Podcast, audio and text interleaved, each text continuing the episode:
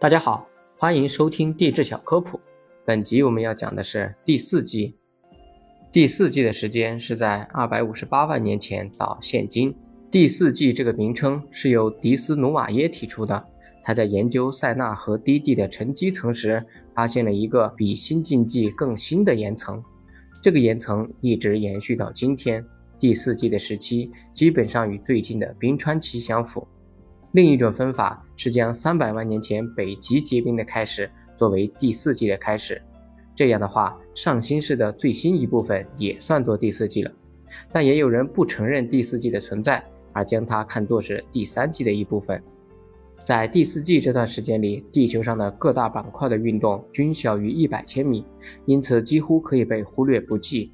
此时，地球上的气候特征为气候变冷，有冰期和间冰期的明显交替。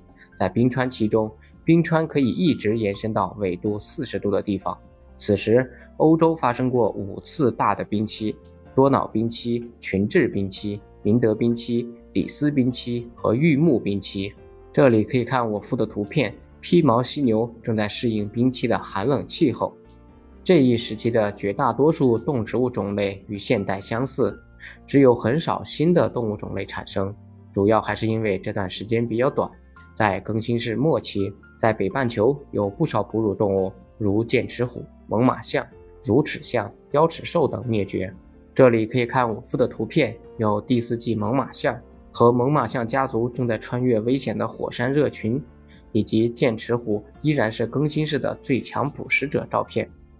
此时，马和骆驼等在北美洲已经灭绝，人类开始建立部落，人类的文明正式出现。感谢您的收听。如果想了解更多地质科普，欢迎关注我的其他专辑。